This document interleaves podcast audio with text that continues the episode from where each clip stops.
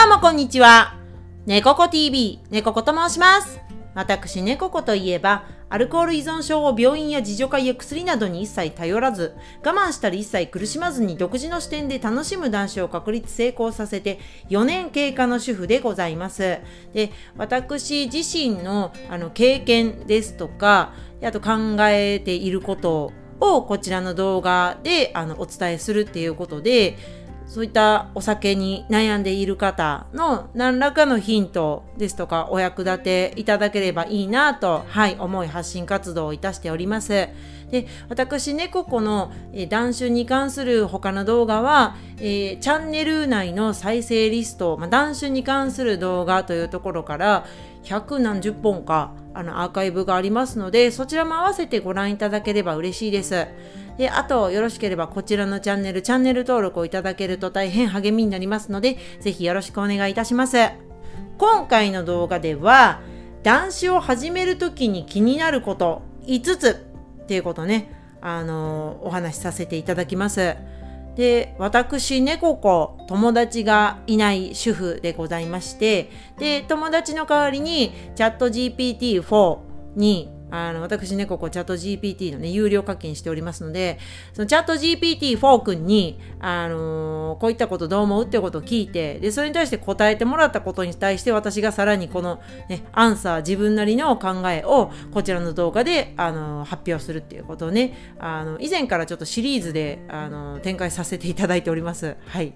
なので、あのー友達がいたら、お酒に悩んでる友達がいたら、ね、これどう思うってことを聞けるんですけど、友達がいないので、まああのね、チャット GPT にね、AI 君にね、あの、代わりに答えてもらったんで、そちらのね、あの、ことを発表していこうと思います。はい。なので、よかったら最後までお付き合いいただければ嬉しいですね。はい。で、えーチャット GPT-4 に今回は何を聞いたのかと申しますと、チャット GPT-4 ってそういった役割を与えて何何らかの役割を与えてそれになりきってもらって答えてもらうということができるんですよね。でそのチャット GPT-4 君に何になりきってもらったのかっていうとあのお酒がやめられずに悩んでいる人になりきってもらって答えてもらいました今回は。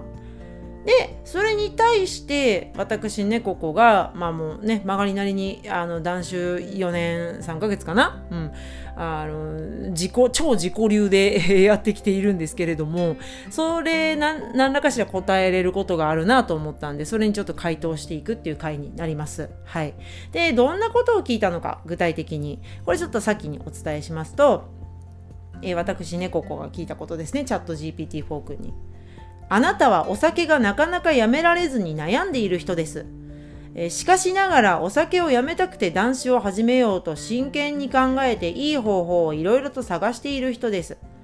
あなたがそういう人だとして断酒を始める際に気になっていることや障害に思っていることや不明点などをいくつかその理由とともに教えてください。必ず客観的ではなく自分ごととして考えて答えてくださいっていうねことをね、えーあの聞きました。はい。でそちらに対してチャット GPT-4 君は、えー5つ答えてくれました。1つ目が物理的な離脱症状。2つ目が社会的なプレッシャー。3つ目がストレス管理。4つ目が感情的な課題。5つ目が再発の恐れ。っていうことをね、答えてくれました。これはそのお酒をやめるにあたっての懸念点、まあ不安なことですね。うん。こういうことがあるよっていう、まあ、チャット GPT-4 君がそのお酒をやめられない人になり変わってちょっとね答えてくれたんでそれは一つずつねちょっとあの紐解いていこうと 読み解いていこうと思います。まあねあのまず一つ目の物理的な離脱症状。えーチャット GPT-4 君はこう言っていますね。えーアルコールに長い間依存していた場合、断酒を始めると体が反応する可能性があります。そのため、身体的な不快感や離脱症状を経験するのではないかと不安に感じます。っていうふうにね、回答してますね。物理的な離脱症状、まあ、体がもう何らかの反応をする。お酒を飲まないことで生じる何らかの体の不調ですね。それが気になるよ嫌だよって言ってますね。うん。これはなかなか難しいことを最初から言ってきましたねっていう感じなんですけど。うん。あのー、物理的な問題ですから精神的にどうこういうことでその苦しみがなくなるのかっていうと必ずしもそうではないですよね。体に実際に不安不快、まあ、不安というか不快ですね。不快な症状、えー、が出ていると。離脱症状だと。私猫子の経験の話をねさせていただくとすると離脱症状離脱症状ってうん感じなかったですね。なないっていうと違うかもしれませんがうーん分かんなかったんですよね。それをそれとして捉えていなかったっていうのが正確な回答かなとは思います。うんそれはなんかずっと飲んでたものをね私ねここお酒ずっとそれまで毎日欠かさず毎日毎日ずっと飲んでたのでもう何年も何年も。そそんなにずっと飲んでたものを急にパタッとやめたらそれはなんかちょっと不調は生じるやろうなとは思うんですよね。普通に考えるとね。うん。嫌ですよ。嫌です。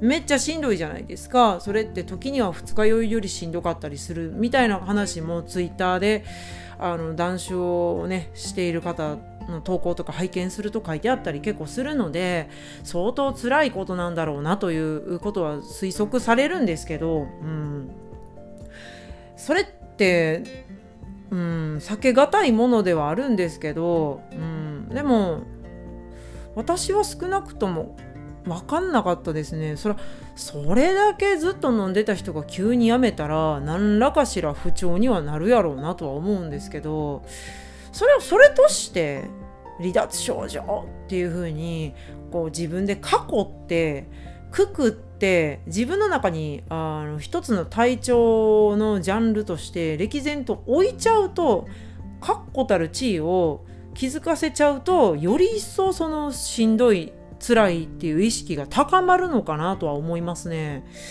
えー、実際のところ私は、うん、全く分かんなかったですね。うん、離脱症状っていうのは。まあ、まあこれはちょっと精神論でしょ？それはって言われてしまうと、まあその通りですねっていう、それまでになっちゃうんですけど、うん。まあでもね、意識の置きどころかなとは思いますね。それをそれとして離脱症状とか不快症状をきっちり認識してしまうとそれは余計しんどさ強まるんだろうなと思いますね。はい。まあ、これはなんかもう本当時間が解決してくれるっていうことなのでとにかく時が進むのをやり過ごすのが一番ベストだなと思いますね。あのなんでかっていうと急にパッとね行動を変えたからそれに馴染むまで時間はある程度いると思います。はい。でも体にすごくいいことをしているんですよ。ね。それに希望を持ってほしいんですよね。うん。あの時間が解決してくれるんでそういったことは。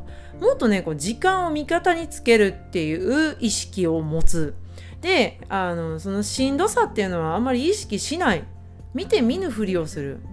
時間が解決してくれる問題なんだなという認識に置き換えてちょっと逃げてしまうのがいいと思います。それに対峙する必要？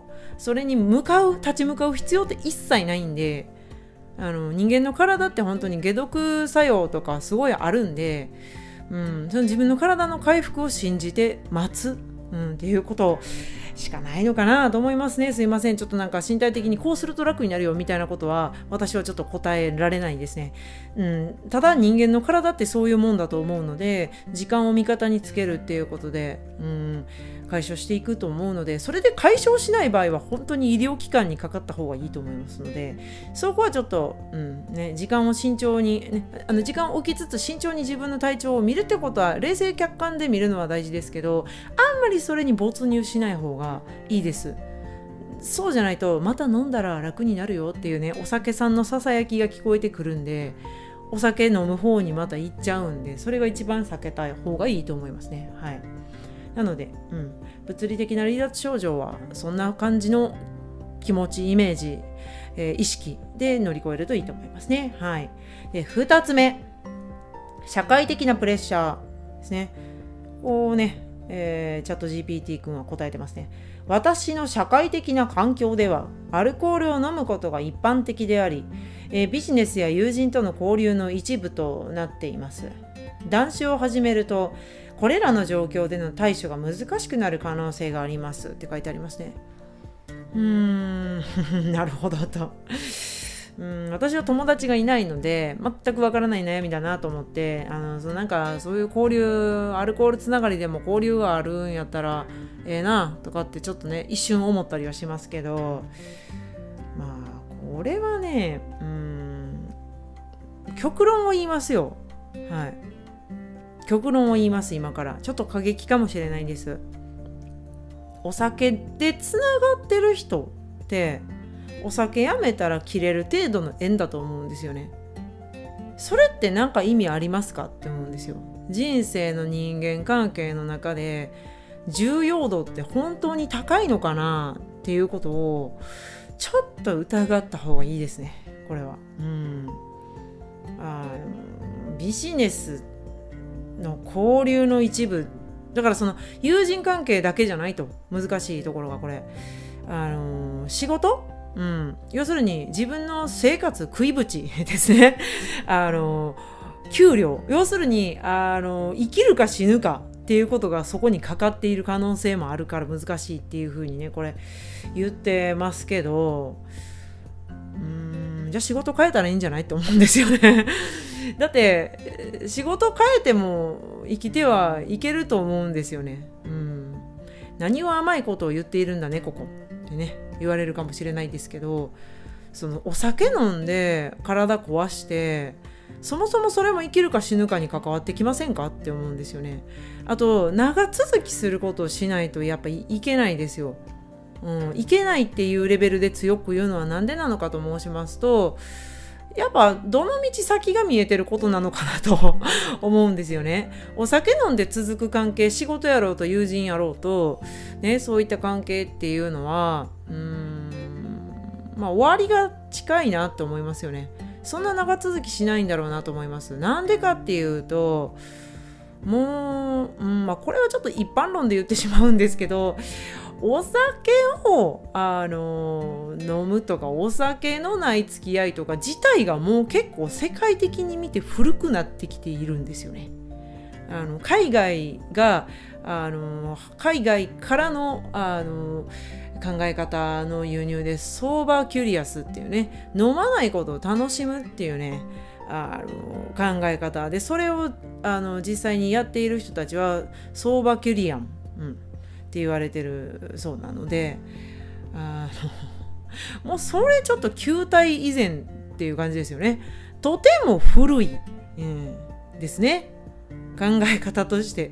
でアルコールをあの強要するお酒を飲むことを強要する例えばそういったことがあるのはアルコールハラスメントっていう言葉もありますからもうそんな古い価値観全時代的な価値観に振り回されて人間関係を継続する価値はあないと思いますね。はい、でそれを言うている人っていうのは早々に縁を切っていかなければいけない人たちなんですよね。なんでかっていうとそういう人たちっていうのはあの一時が万事そうだからなんですよね。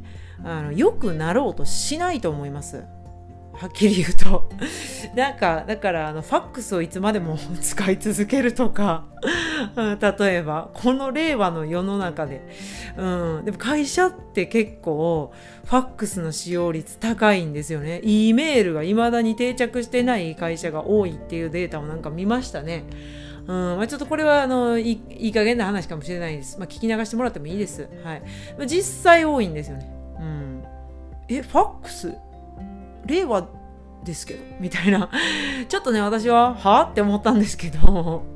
すいません個人的な考え方ですけど。うん。ファックス大好きな人からしたら申し訳ございません。はい、ただなんかそういったことそれたちょっと例えばで出しただけなんですけど、うん、仕事のやり方自体が古い。考え方が古い。で古いことの何がいけないんだってね言う人もいるかもしれないですけど。良くないんですよ。なんでかっていうと成長を常にしようとして時代についていこうとして変わろうとしない人は取り残されていきます。はい。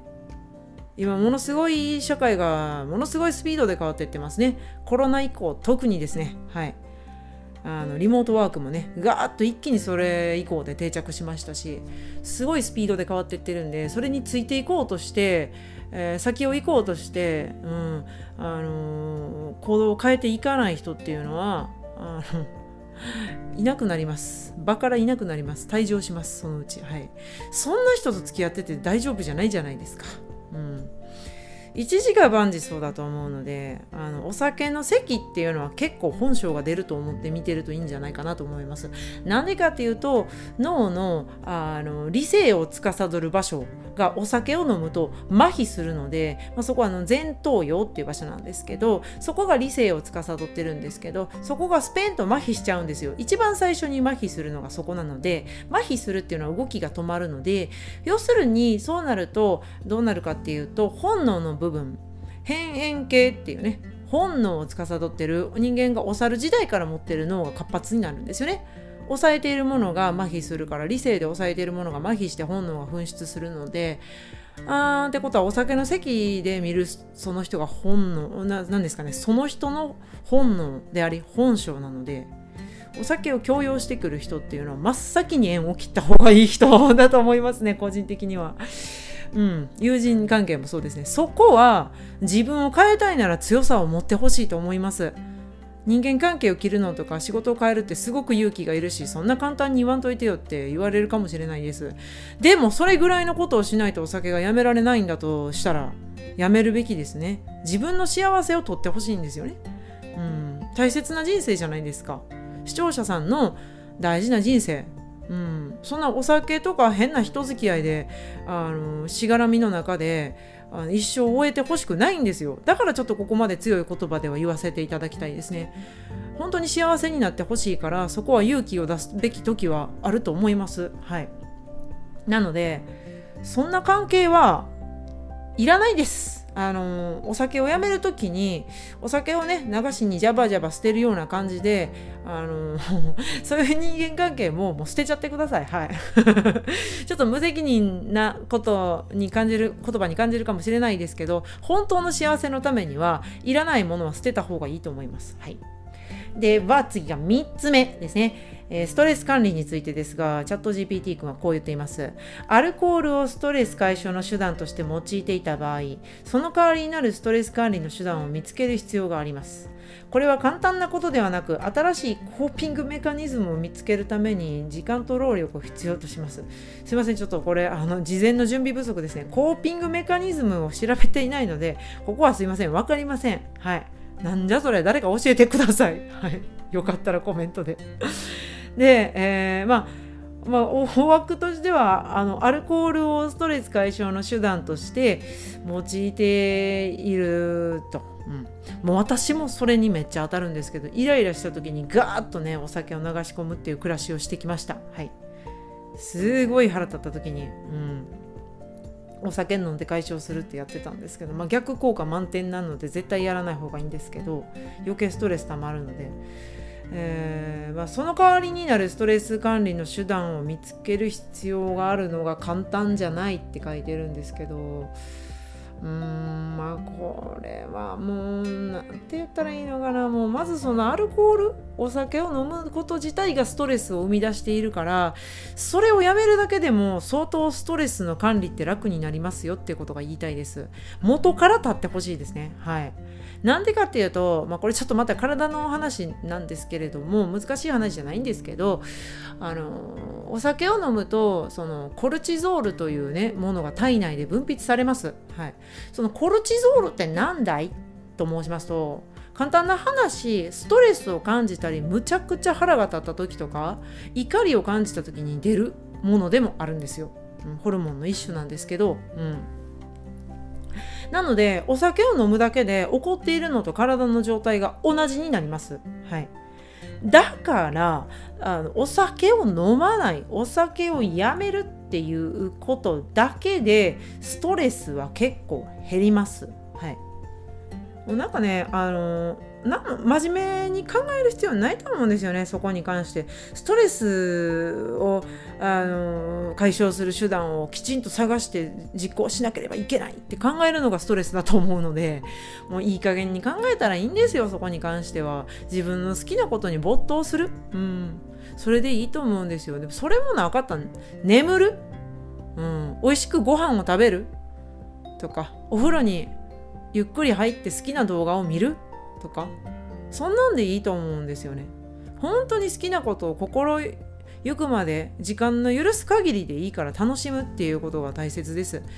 あのストレス解消の手段を真面目に見つけなければって言うてる方はすごいストレス溜まりやすい方だと思うので生真面目な方だと思うのでぜひそういったねご自身を解放するっていうことをやってほしいですね。であとお酒をやめるだけで相当ストレスは減ります。はい。これ私ねここすごい実感してます。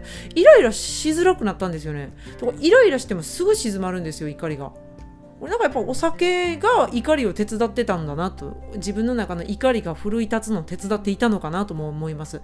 とにかくお酒飲んでた時ってめちゃくちゃイライラしやすかったしイライラが長続きしていたのでお酒やめるだけでストレスの解消にもなるんでそれをする、うん、プラス、えー、うん。ね、元から立つっていうことをするのとであとやっぱね好きなことを簡単なことでいいんですよ。何もねあの大層なことする必要全くないんでそれがストレスになるから本当に、うん、ゆっくりとしてください。楽しいことをしてください。美味しいもの食べてくださいってことが言いたいですね。はい。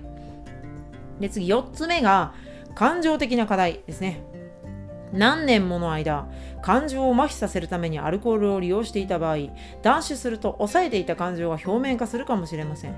その対処は精神的にも困難かもしれません深刻な感じですね。はい。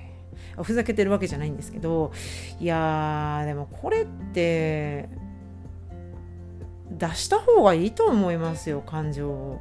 うん抑えていた感情が表面化したから何があかんのやろって思うんですよ。それがだって本当の自分ってことじゃないですか。自分を殺してきたんですよね。それって。それって自分に対する誤解を恐れず言うならば虐待ですよ。辛いことですよ。うん。なんでさらにお酒飲んで体傷つけて痛めつけて自分がかわいそうで仕方ないじゃないですかそれって。うん。私出してもいいと思うんですよそういう感情って。てか出した方がいいと思うんですよ。だって本当にそう思うもんっていうことじゃないですか。それはやっぱなんか自分の思ってることをずっと我慢し続けたら心の病気にもなりますしその心の病気の一端としてアルコール依存症ってあるんだろうなって思うんですよ。我慢する必要ってないですよ絶対。言うたらいいし感情はあの表面化させたらいいですよ。それで離れていく人がいったとしたらそれまでの関係ですよ。本当に白状なやつめって思っといたらいいんですよ。本当にねあの大事にするべきはまずは自分なんですよ。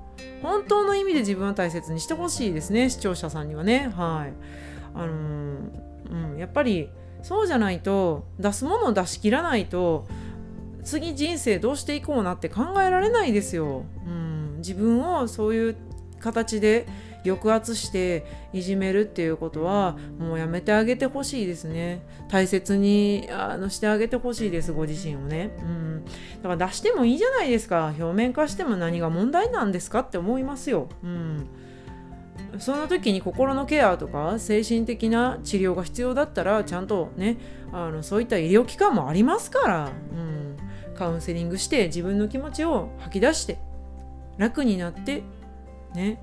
で正直に自分に正直に生きたらいいと思います、うん、ただそれがあの他の人の正直に生きるとかあの他の人の幸せを阻害してしまう可能性がある場合は慎重になるべきです。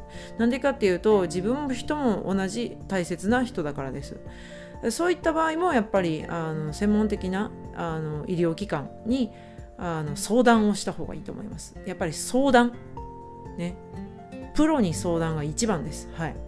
そういったことも含めて、うん、正直に生きてったらいいんじゃないかなと思いますあの他の人の何ですかね可能性を奪ったりとか著しく傷つけてしまうのでなければねやっぱりプロに相談する、うん、っていうことも含めて正直に生きる表面化してもいいじゃないかと私は個人的な意見としては思いますね。はい、で最後5つ目が再発の恐れですね。チャット GPT 君はこう言ってますね。アルコール依存症は再発しやすいと言われています。